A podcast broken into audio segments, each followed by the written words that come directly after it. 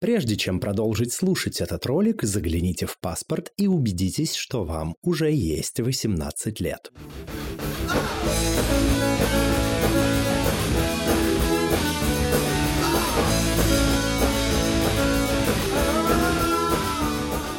Всем квирного дня! Это подкаст «Громче» аудиоприложение к литературному квир-журналу «Вслух». В эфире этого подкаста мы беседуем с нашими гостями о литературе, о квир-репрезентации и о квир-литературе. И сегодня наш гость Владислав Крылов. Сегодня мы будем говорить с Владом а, о его блоге. Влад ведет блог о квир-литературе.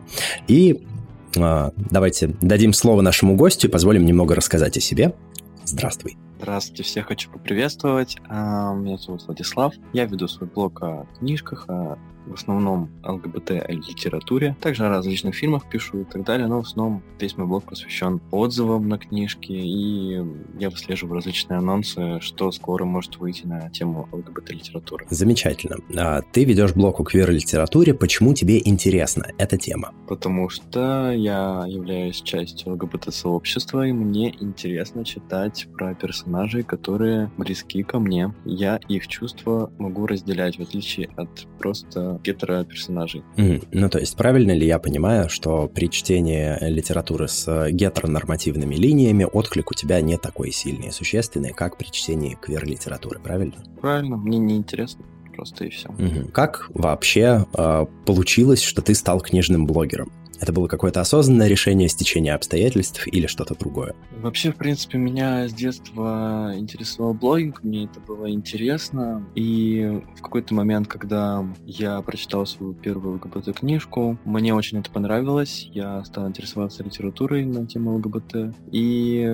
просто решил в какой-то момент, почему бы мне не совместить то, что мне интересно, с тем, чем бы я хотел заниматься. И так получилось. Я завел профиль в Инстаграме, э, вел его какое-то время, посмотрел, поискал блогеров других, особо никого не нашел, было парочку людей. Вот, вел там какое-то время, а потом меня удачно заблокировал Инстаграм. За что? За сексуальную провокацию.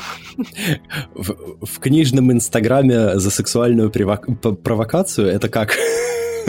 Я вообще сам не понимаю, это максимально очень тупо. А есть такой блогер Сережа Дубачев, у него тоже на ГБТ-тему блог. Он не помогал, мы пытались как-то восстановить мой Инстаграм, а, общались с поддержкой и так далее, но ничего успешно не получилось.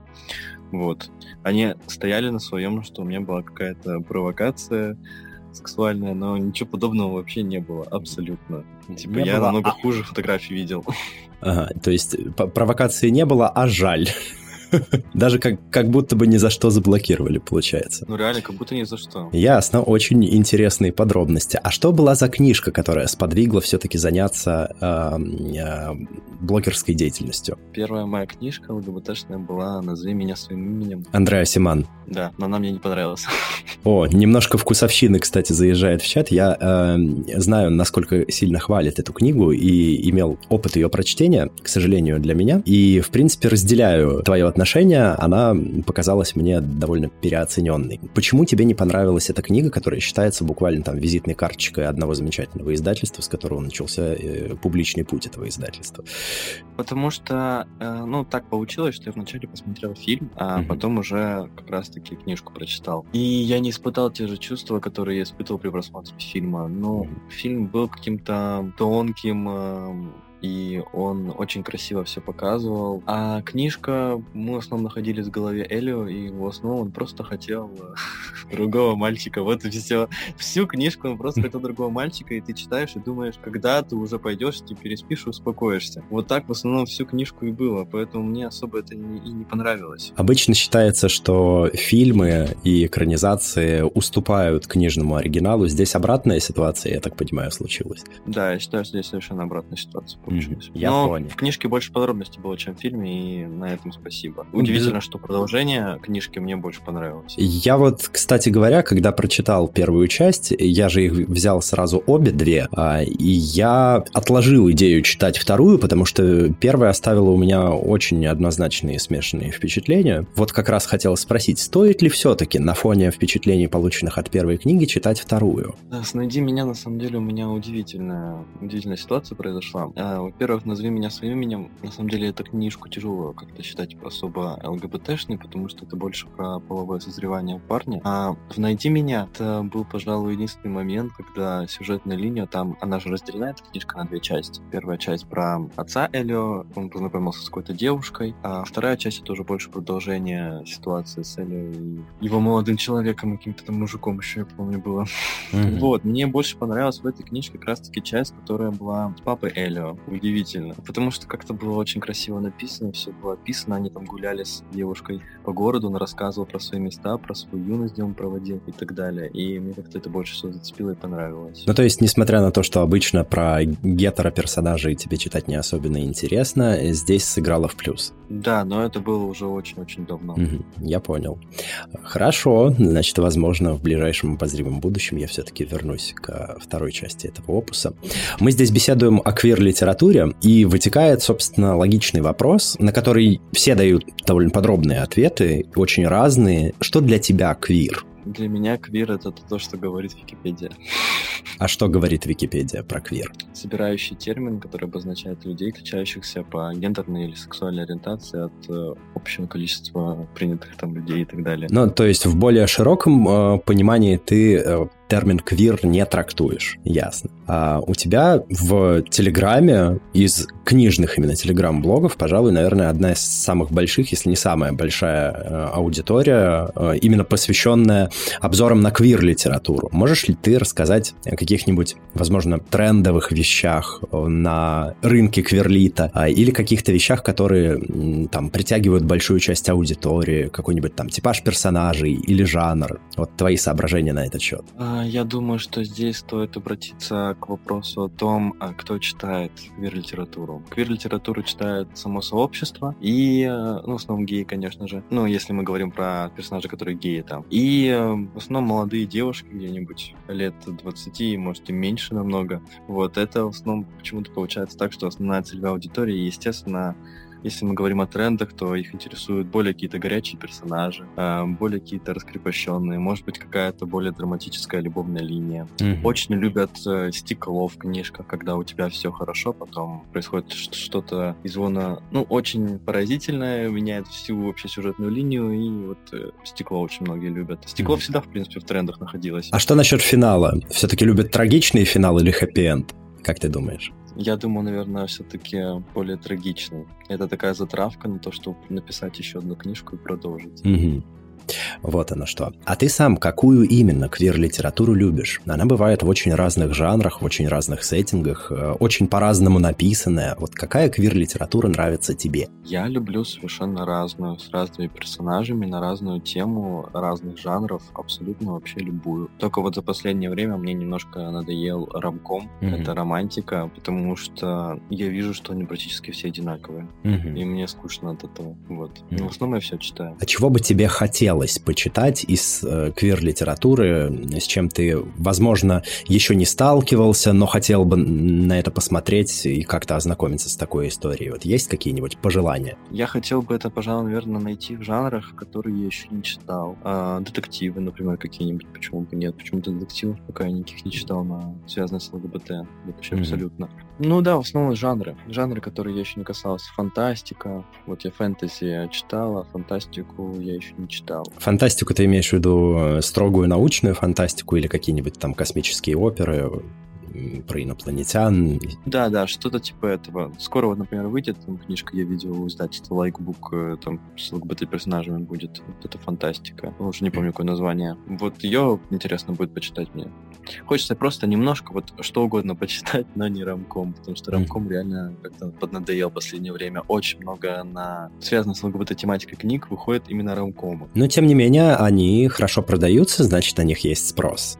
Ты иногда сотрудничаешь с издательствами. Есть ли у тебя какая-нибудь там, возможно, инсайдерская информация, которой ты можешь поделиться? Э, или, допустим, знаешь ли ты, имеется ли там у издательств какой-нибудь план в случае принятия этого закона, про который нам рассказывают последние э, месяцы и э, который будут рассматривать вот в текущей осенней сессии российского парламента? Если мы говорим о эксклюзиве, то, пожалуй, можно сказать то, что скоро издательство Компас Гид, это московское издательство, оно начнет выпускать свою ЛГБТ-литературу. У него просто была mm-hmm. только одна ЛГБТ-книжка в центре вселенной. А сейчас выйдет новая книжка Яны Ткачевой «Три билета в кино». Там Компас у нас полиаморные отношения. Mm-hmm. Она, она не очень сильно распространена среди ЛГБТ-литературы, поэтому очень классно, то, что еще одна книжка с полиаморными отношениями будет на прилавках магазинов. А, будет интересно почитать ее а, в бумаге, когда она выйдет, и, безусловно, радостно слышать, что еще одно издательство добавляет в свой портфель ЛГБТ-литературу. Относительно закона. Э, я напомню нашим слушателям, этой осенью э, российский парламент будет принимать или не принимать, или так или иначе рассматривать э,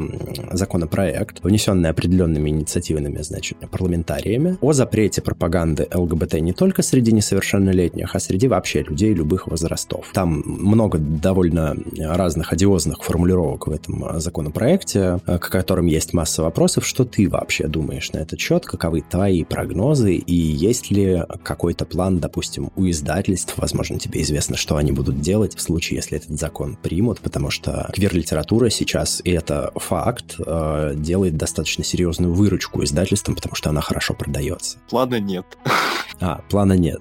То есть разберемся по ситуации, да?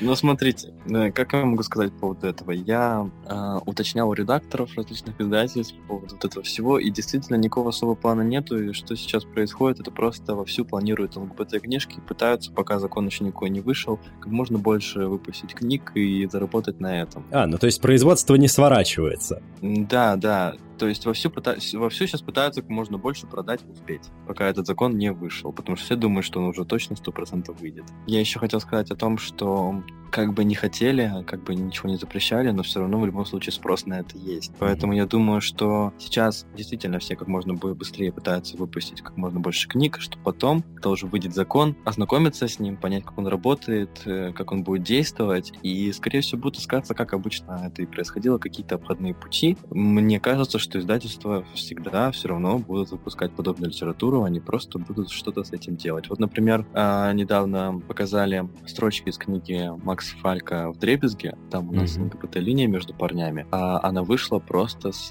закрашенными, закрашенным текстом черными. Да, я видел, и, кстати, по-моему, у тебя же в блоге видел примеры, как это выглядит. Как ты в целом относишься к такому подходу к публикации квир-литературы, когда там откровенно э, перлюстрированные, цензурированные то, э, строчки в самом тексте? Ну, мне, мне нормально, у меня просто есть текст без цензуры. а, а что же делать с простым смертным читателем, э, у которых такой возможности нет? Я хотел поделиться с подписчиками, узнать по поводу того, можно ли так сделать. Мне сказали, что пока что ответа нет, и я вот жду ответа, может быть, я смогу всем скинуть и поделиться. На самом деле это очень классно выглядит, это выглядит как протест, как э, как раз-таки, ну, знак того, что творит цензура с литературой. То есть ты рассматриваешь такой подход к публикации в печати ЛГБТ-литературы как э, некий, э, как некую форму протеста? Да. Угу. Интересно, я сталкивался с множеством мнений по этому поводу и касательно по поводу кейса с вот этой вот зацензурированной книгой Макса Фалька, а, но с такой позиции сталкиваюсь впервые, это интересный ракурс на ситуацию. А в свете этого закона, а, собственно, вытекающий вопрос уже ближе к тебе личный, а у тебя-то, у самого есть какой-то план, что ты будешь делать в случае принятия закона со своим блогом и со своей публичной деятельностью в целом? Я уже как-то на такое отвечал у себя на канале. В принципе, ничего не изменилось. Я пытаюсь думать на эту тему, но я просто не хочу думать на эту тему, и все. Вот я просто не пытаюсь думать, что мне делать потом, если все это запретят. Что-нибудь придумаю, что-нибудь найду, соображу на месте. Угу. Я же русский человек. А, ну то есть будем выкручиваться из ситуации по ходу дела, да? Как говорится, проблемы решать по мере их поступления. Издательство делают так же. А, в принципе, это довольно прагматический подход, и я хотел бы обнадежить наших слушателей тем, что несмотря на весьма грустные и печальные прогнозы, это все еще прогнозы, и тот факт, что законопроект будут рассматривать, еще не означает, что его примут вот прям железобетонно.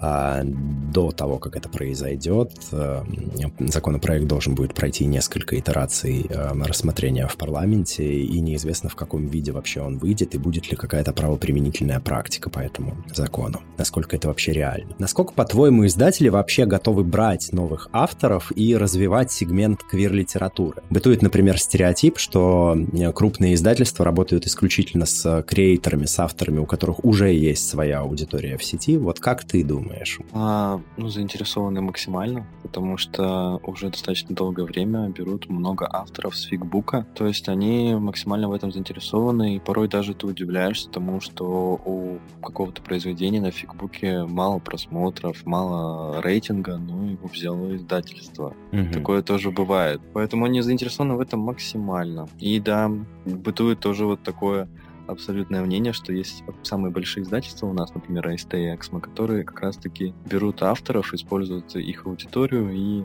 вовсю продают книжки, и потом все, и потом берутся за следующего. Mm-hmm. И так происходит все. А что относительно новых авторов, которые, вот, возможно, есть у кого-нибудь там э, написанная история, но нету каких-то сотен тысяч просмотров на фигбуке там или на Ватпаде или на других литературных площадках, насколько реально такому автору э, вызвать интерес у издателя? А, я думаю, что сейчас у таких авторов есть шансы как никогда, потому что многие контракты с западными писателями сорвались, и сейчас э, в плане литературы есть большая заинтересованность в отечественных авторов. Поэтому надо просто брать свою рукопись и отправлять. Есть различные почтовые ящики в издательстве, отправлять, отправлять, отправлять. Надо mm-hmm. стучиться в дверь, mm-hmm. когда-то она откроется. А, хороший подход, очень, а, опять же, прагматический и при этом при всем деятельный.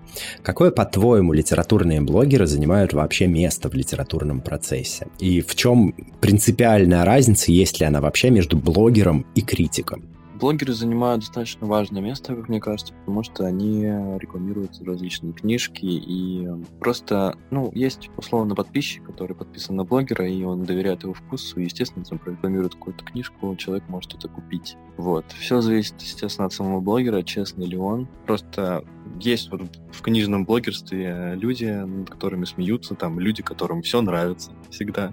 Mm-hmm. У них нет книжек, которые им не нравятся. А вот это уже совсем как-то не, не классно. Надо, чтобы блогер был честный со своим и честно рассказывал о своем вкусе, что ему не нравится, что ему нравится, да, ему будет доверять большее количество людей и действительно из-за него покупать книжки. Из-за меня многие люди покупают книжки. Я получаю mm. сообщения, я читаю, и это очень классно, это прикольно. Mm. А, разница, разницу я сейчас хотел сказать между mm-hmm. блогером и критиком. Э, ну, тут, пожалуй, разница в самих словах. Критик критикует, блогер не критикует.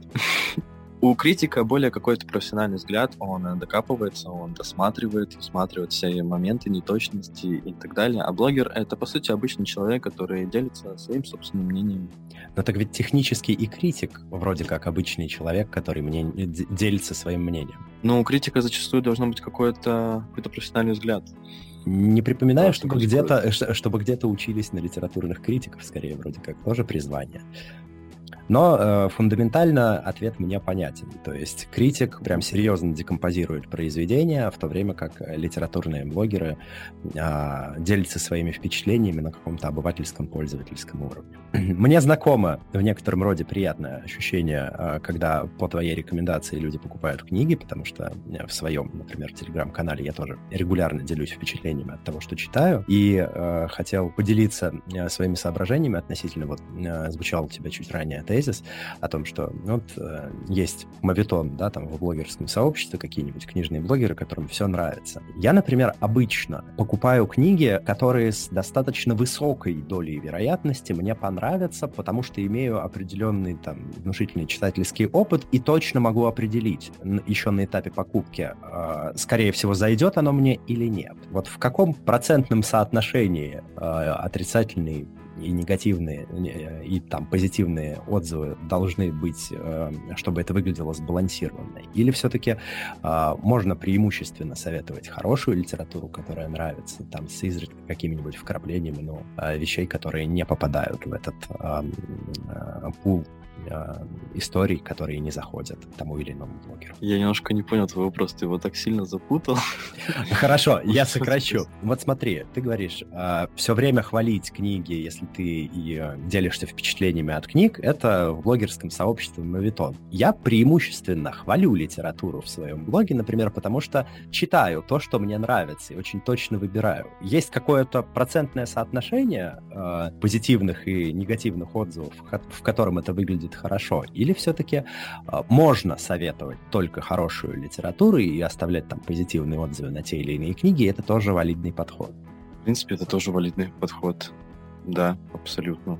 А, просто, нет, просто вот блогеры, за которыми я в основном слежу, и про которые говорили, что как раз-таки они постоянно все хвалят и так далее, это блогеры, которые не относятся как-то придирчиво к выбору, они просто берут популярные книжки. Угу. Когда ты берешь популярные книжки, а, ну, какая-то может тебе не понравиться. Ну, то есть, э, если ты как раз-таки прям высматриваешь, ты знаешь, допустим, ну, у тебя есть, наверное, какие-то любимые жанры, да? Да, безусловно. Жанры, прочитав аннотацию, ты понимаешь, понимаешь, тебе это интересно или нет. То тут человек берет просто популярные книжки и не может ему просто все популярные книжки понравиться. Без относительно там жанров и вкусовых предпочтений. Да, да. Mm-hmm. У тебя просто более такой детальный поиск э, литературы, и но все равно, мне кажется, рано или поздно какая-то тебе должна не понравиться. Но не ну, можешь ты все время быть, э, все время угадывать, что тебе это точно понравится.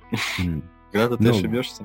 Да, конечно, встречаются вещи, которые э, не заходят, э, и у меня такое бывает достаточно регулярно, возможно, в меньшей степени, чем там 10 лет назад, когда э, представления о литературных вкусах моих же собственных у меня там были э, довольно э, такие специфические и не очень сформированные. Но сейчас с высокой долей вероятности что-то мне понравится, хотя осечки не исключены.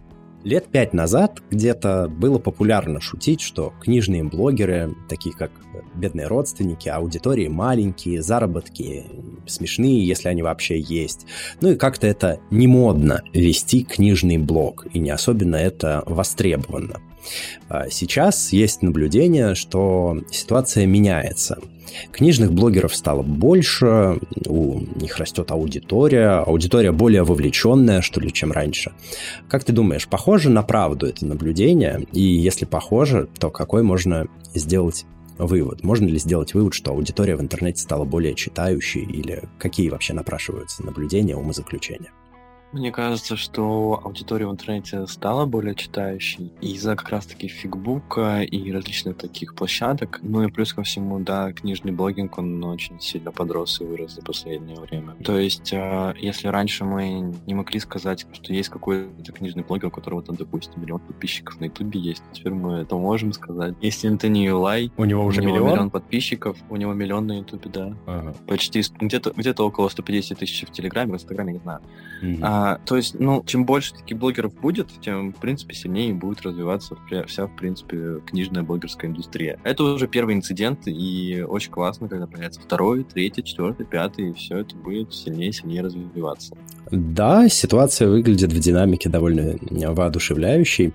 А каких книжных блогеров смотришь, читаешь ты? Возможно, можешь дать какие-то рекомендации? Я всех читаю.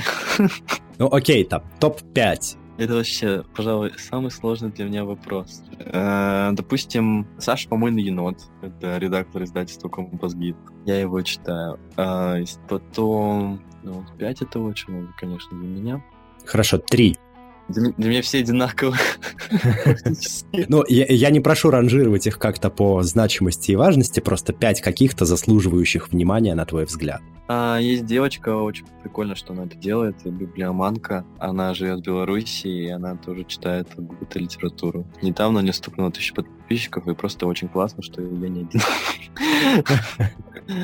Вот, очень прикольно. Как еще назвать? А, Анна Свон, mm-hmm. княжна Анастасия, тоже очень интересная девушка. Мне просто интересно не следить. Интересно читать ее посты. Mm-hmm. Пожалуй, а, хватит. Хорошо. Поговорим, собственно, еще немного про квир-литературу, хотя мы в целом здесь про нее и разговариваем.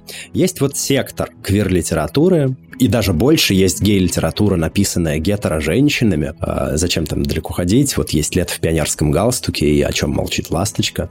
А, это замечательное произведение а, Екатерины Селивановой и Елены Малесовой. А, по-моему, так, я не, не перепутал имена и фамилию, надеюсь. Какое твое отношение вот к такой литературе? Совершенно нормальное, положительное. Просто э, я сталкивался, например, в, на просторах сети с мнением, что э, гетеро-женщина не может хорошо написать про отношения двух парней, например. Я тоже с этим сталкивался. На самом деле, я думал по поводу этой темы. Я думаю, что женщина вполне может передать какие-то чувства между парнями. Но вообще, самое главное, это, пожалуй, то, что Россия сейчас не находится на том периоде, когда мы можем сидеть и говорить. Вот эта литература, она ну, не подходит, она не та. Это не тот квир. Вот эм, написан женщинами, это совершенно не то. А мы сейчас не находимся на таком периоде. У нас достаточно мало квира. Да, выпускают много, но это все еще не сравнится с тем количеством, которое есть, например, на Западе. Mm-hmm. Поэтому мне кажется, что мы сейчас находимся на, на том периоде, когда важна любая репрезентация сообщества. Хорошо. А, ну, то есть в твоем представлении, как равно гетеро-женщина может э, хорошо написать про однополые отношения, так и э, там гетеро-мужчина может хорошо написать про однополые отношения двух женщин, например. Я правильно понимаю? Ну, я думаю, да, почему нет. Как много такой литературы ты прочитал? Вот именно этот сегмент. Я, например, скажу недавно вышедшую книжку «Если бы я знал Рейн Уайт». Рейн Уайт — это Лера, я с ней общаюсь. Mm-hmm. Она написала про отношения двух парней. Вот э, люди, которые как раз-таки говорят о том, то, что как она может писать о отношении двух парней и так далее. Легко. Мне интересно, как они думают. Лера написала больше десяти книжек. У нее есть большой писательский опыт. Естественно, она умеет передавать чувства, и она может расписать э, отношения между двумя парнями без проблем. Если просто, мне кажется, в какой-то момент не зацикливаться на том, что это писала девушка, ты даже особо не заметишь, что это девушка писала. Я обычно не при прочтении не делаю какой-то гиперфокус на авторе, я погружаюсь в историю и воспринимаю автора через призму рассказанной им истории. И только потом, ну вот, например, если меня прям очень сильно заинтересовал текст, лезу интересоваться творчеством автора и вообще личностью автора. Как ты относишься вот к такому подходу? Близок ли он тебе?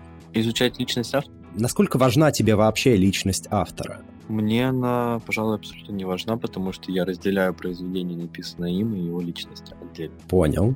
А можешь назвать какие-нибудь пару хороших и пару плохих примеров а, вот, квир-литературы, в частности, гей-элита, который мы вот обсуждаем в этом блоге? из последнего прочитанного, да? Давай начнем с худшего. Сила нашего притяжения. Это просто было мое разочарование в этом году. Я максимально разочаровался. Я эту книжку очень сильно ждал. Дело в том, что я подписан на большое количество зарубежных блогеров, зарубежных, книжных, инстаграмных, запрещенной сети блогеров. Вот. Я на них подписан и слежу за ними. И эта книжка часто мелькала у многих.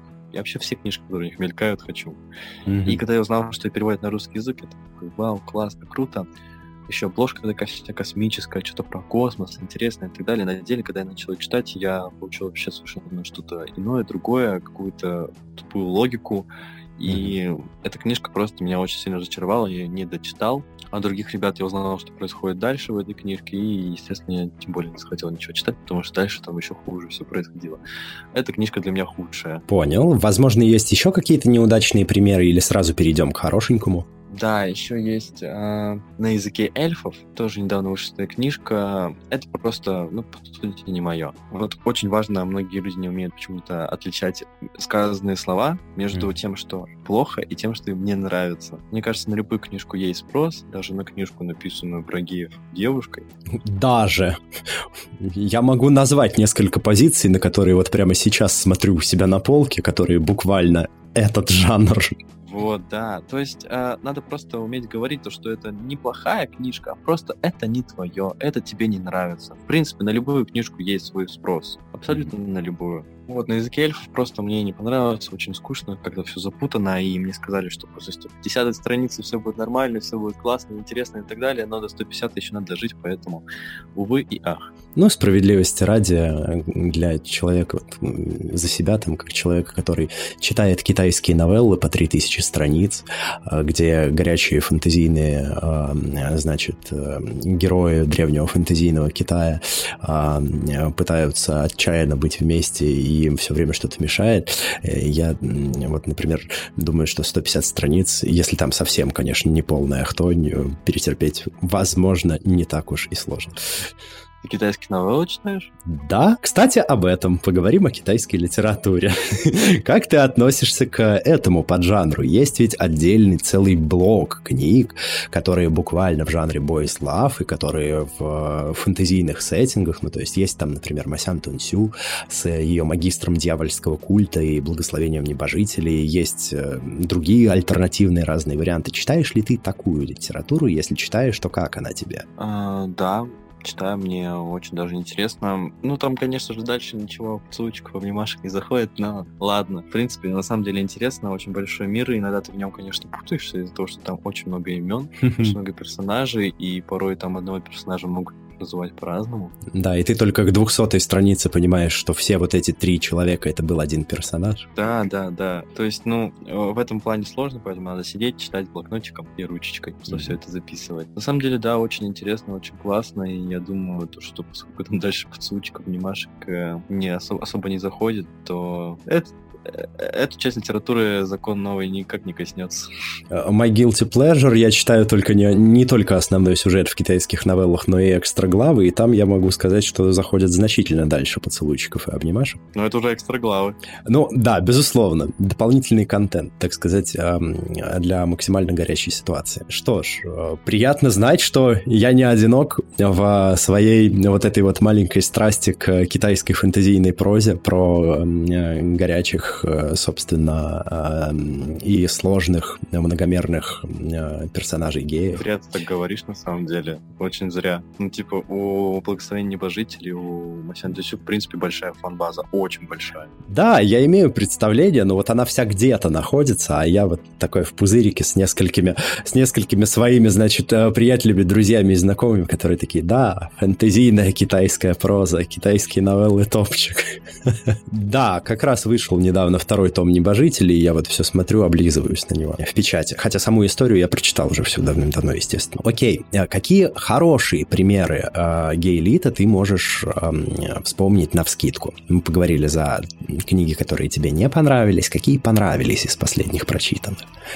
ЛГБТ или, или, или именно с геями? Да, именно гей-элит, э, возможно, написанный гетеро-женщинами, но история умалчивает об этом. Вот в целом из сегмента квир-литературы, который пишет про э, любовь парней мне очень понравилась «Жажда и желание». Книжка от э, издательства Freedom. Просто вот как-то очень сильно зашла, хотя некоторым нет из-за большого количества ошибок и отпечаток. Ну, редакторы не, не постарались. Но я на это не обращаю внимания, мне интересует сюжет, и мне очень понравилось, потому что в этой книжке очень много страсти. Это книжка вообще про вампиров. Это будет трилогия, то есть три книжки будет. Я прочитал только первую, вторая скоро выйдет, будет называться «Трепет и желание». Мне просто очень понравилось. А в первой книжке как-то не было особо сильно уделено внимания сюжету, и больше в основном была страсть и mm-hmm. чувство персонажей друг к другу. И я думаю, что это просто первая книжка такая водная, а во второй книжке будет намного больше сюжета. Но мне уже говорили, что во второй книжке будет еще больше всяких моментов, поцелуйчиков, страсти и так далее. На самом деле, мне эта книжка очень сильно удивила тем, а, что...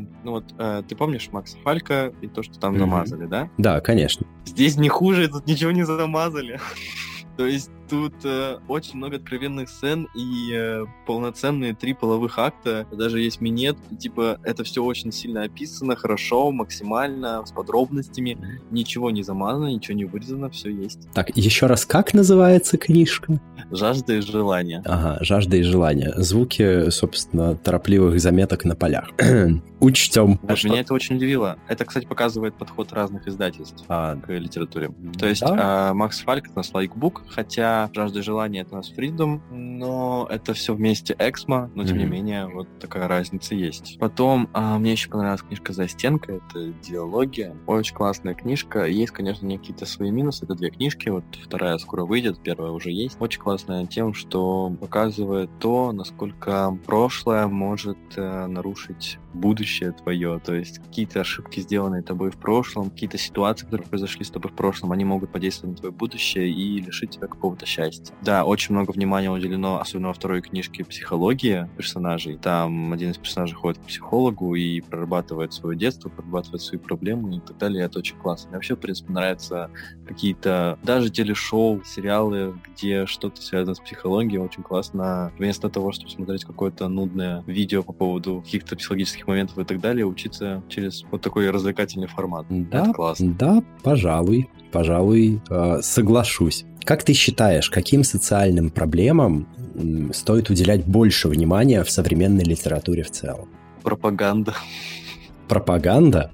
Да. Mm. Но я что-то не вижу, чтобы много ей внимания уделялось. Какая конкретно пропаганда? В принципе, самому, самому явлению такому, как пропаганда. Не, ну просто сейчас в контексте дискурса последних месяцев, когда кто-то говорит слово пропаганда, сразу всплывает вышеупомянутый уже в нашей беседе закон о пропаганде ЛГБТ, которая сама по себе э, как бы очень спорная семантическая конструкция.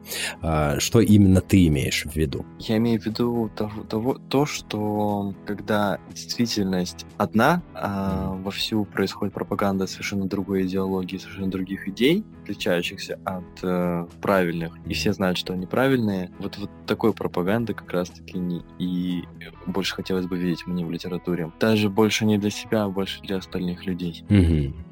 Что ж, окей, зафиксировано, принято.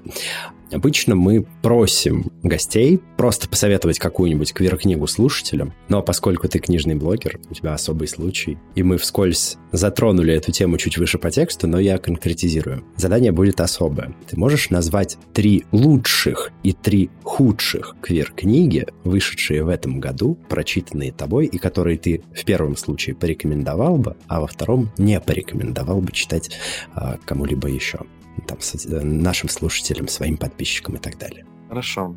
А, давай в три худшие книжки я добавлю. Просто мне как-то особо в последнее время везет, и я особо сильно не встречался с книжками, которые мне не понравились. Но в для себя, и, пожалуй, наверное, для многих людей в худшее засуну три книжки от издательства «Миф». Прости, пожалуйста, мне издательство «Миф». А, «Сила нашего притяжения», «Не идеальные мои встречаются со мной» Брайсон Келлер. Это три книжки, я их хочу засунуть в худшее не потому, что они какие-то плохие, а просто потому, что они появились в нашей стране, перевелись на русский язык, и они совершенно не подходят для нашей аудитории. Сейчас объясню, как. Это, эти книжки выпускались в Америке. Естественно, у них никакой не было отметки 18+, они спокойно себе выходили, и все было нормально. Но, выходя в нашей стране, они получают отметку 18+. А книжки, ну просто ты их читаешь, ты понимаешь, что, что это на 100% для подростков, то есть это лет 16, 14 и так далее но имея отметку 18+, это книжки, которые, получается, вышли в нашей стране ни, ни для кого просто.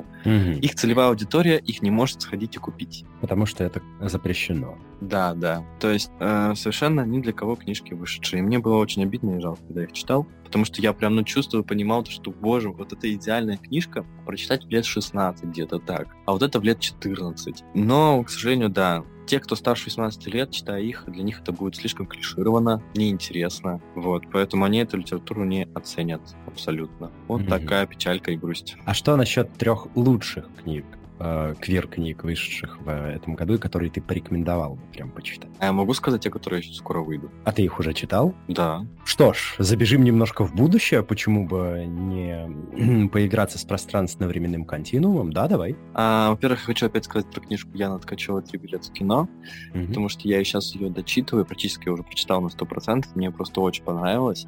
Это очень классная книжка про полиморные отношения. Там есть и физическое насилие, сексуальное насилие, психологическое насилие. Это еще, плюс ко всему, Русреал. Это все происходит в Питере, mm-hmm. где-то в нулевых. То есть можно оценить текущую обстановку в стране, понять, что происходит. И там очень много, много на самом деле, тем затронуто разные проблемы испытывают герои. У нас там главный герой Василиса, Саша и Женя.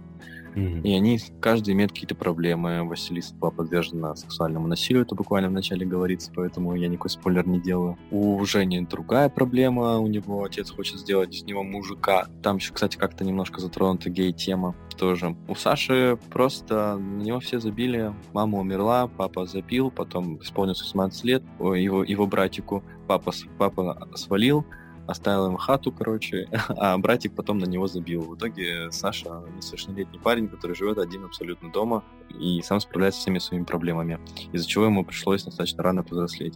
Мне очень понравилась просто эта книжка, она достаточно крупная, большая, она скоро выйдет в компас гида, и я надеюсь, что будет очень хорошая продажа. Потом а...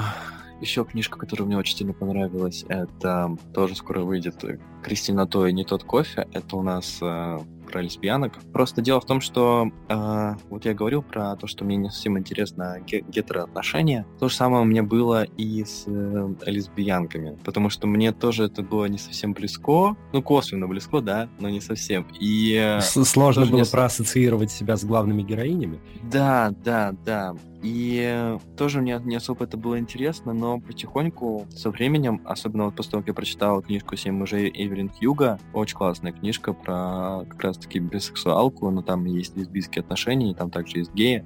Мне очень это понравилось, она очень классная. Вот, после нее я как раз-таки прочитал вот эту книжку «Не тот кофе» Кристины Той, которая тоже скоро выйдет. По сути, это, ну, обычный ромком, но мне понравилось. Мне действительно понравилось, это очень классно было сделано. Очень классные второстепенные персонажи, все происходит в Москве, какие-то знакомые места там перечислены, книжка что-то такая теплая, уютная получилась, и э, там две девушки работают над созданием игры, и это тоже очень классно так сюжет вписывается, и интересно за этим следить и наблюдать. Поэтому это тоже мне очень сильно понравилась книжка, и очень классно, что я на нем буду писать какой-то отзыв. Но я уже написал и сдал. Третью еще, да? Да. Я просто хочу отметить вот по этой книге э, очень э, хорошо и круто, что посредством чтения вот разных абсолютно историй э, мы можем прочувствовать там на себе, как читатели и потребители этого контента, чей-то опыт даже изначально не очень близкий нам и отличный от нашего. Это точно. Вот то, что мне будет интересно читать про поля, поляморные полиаморные отношения я вообще не ожидал. Но это на самом деле очень классно и очень интересно, и я для себя тоже немножко задум задумался, но потом... А, о полиаморных отношениях задумался? А чё нет-то? Действительно. Я у себя просто, когда мы с ребятами общались, я порассуждал на эту тему с ними и подумал о том, что я, конечно, не преследую никакой цели кого-то как-то за детей оскорбить, но мне показалось, что, возможно, геи, лесбиянки, трансгендеры и бисексуалы — это, пожалуй, вот эти четыре буквы в аббревиатуре, это, пожалуй, самое простое, к чему ты можешь прийти. То есть вначале ты можешь себя посчитать, возможно, геем, но потом, когда ты пройдет время и разберешься в себе чуть посильнее, то, может быть, ты поймешь, что а вот тебе полиаморные отношения ближе и так далее. То какая-то, есть, под, подожди, какая-то ложная дихотомия, не вижу противоречия. Ну, то есть одно не исключает другое. Да, абсолютно. Ну, то есть я имею в виду, что это самое простое, к чему ты можешь прийти, но впоследствии ты можешь разобраться, что уже не совсем и так все просто. То есть, возможно, э, слова и терминология отпугивают людей для того, чтобы изучать и познавать себя дальше. Mm. Надеюсь, надеюсь, надеюсь, я понятно передал свою мысль. Я могу ошибаться. Э, ну, так или иначе, так или иначе, есть масса разных по сложности восприятия концепции, и, в общем-то, э, для того, чтобы какой-то плюс-минус широкий круг э, аудитории понимал, о чем мы здесь говорим, мы здесь сегодня об этом и говорим. Третья книга, которую ты бы порекомендовал, ты начал об этом, мы отвлеклись немножко на лирическое а, Пылающий, пылающий Курата давай. Это mm. не совсем книжка, графический роман, можно, да? Да, вполне. Да, графический роман мне просто очень понравилось, то, что там задета тема буллинга и принятие своей собственной ориентации, и просто очень классно, что это подано достаточно просто в плане рисунков и э, простого текста. Очень классно, когда такие достаточно тяжелые моменты из жизни можно как-то передать эм, простым языком. Это очень классно. Да, вот действительно. А, здорово. Есть ли какие-то в целом книги безотносительно Кверлита, а, которые ты бы порекомендовал, безотносительно года выхода, которые ты бы порекомендовал прочитать, а, вот которые тебе понравились? Я очень сильно люблю Адама Сильвера, вот, мне просто нравятся его книжки, поэтому давай, допустим, в конце они оба умрут. Пожалуй, это просто один из лучших примеров того, как э, может происходить стекло в книжке. Я, к сожалению, не э, читал еще э, ее. Я читал у Сильверы скорее, скорее «Счастлив, чем нет». Ну и, собственно, пока все. Мне понравилось, кстати. Хотя очень неоднозначные были сразу после прочтения впечатления. Я еще просто столкнулся как раз-таки с тем, что в последнее время я читаю многие, многие книжки, я понимаю, что если бы я одних из первых их читал, они бы тебя впечатлили намного больше. Mm. Вот, поэтому, возможно, те книжки, которые я называю, из-за того, что как раз я читал их одними из первых, они мне и остались как-то в сердечке, в душе и так далее. Ну, впрочем, Просто мы здесь беседуем... В конце Необумбрут была одна из них.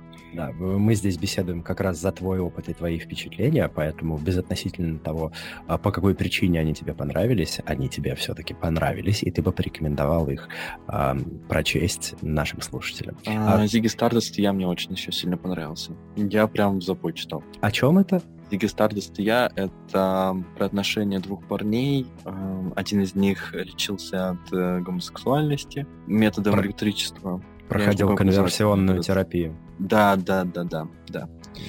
Ну, конкретно электрошок это а, аверсивная терапия, да. Да, то есть у него там э, в книжке это описывалось, как, э, как только у него появляются какие-то мысли о том, чтобы как-то с этим парнем, его сразу фигачит током. То есть у него тело реагирует так, типа, на это, из-за этой терапии как раз-таки. Вот. Плюс ко всему, они еще, плюс ко всему, парень, в которого он влюбился, они из разных народов, и тоже это как-то очень перекликается прикольно. Мне очень просто понравилось. Угу. Очень классно прописанный мир, персонажи, и ты прям переживаешь. Ну, давай красный, белый, королевский синий. Ох, Кейси Маквистон, конечно же. А, жаркие горячие отношения между а, сыном американского президента, американской президентки и а, принцем Великобритании. Я раньше вел всегда подсчет. У меня был топ. Э, самая горячая книжка, связанная с гейми. Вот. И а, когда-то она была красно-белой королевской синей, когда-то была на первом месте. Но я говорю, жажда желания более пошлое. Я серьезно говорю.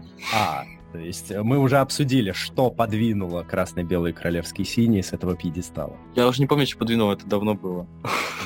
Да, желание другое подвинуло. И, э, собственно, крас... красный, белый, королевский, синий, твои впечатления от этой истории? А, когда я начинал читать, меня немножко отпугивала терминология, потому что очень много вот этих политических э, терминов и так далее. Это все немножко отпугивало, но потом впоследствии как-то втянулся, стало интересно. И сцены понравились откровенно, естественно, что скрывать. Вот, мне книжка очень понравилась, да. Mm-hmm. Мне, конечно, нравится обложка, которую они выбрали.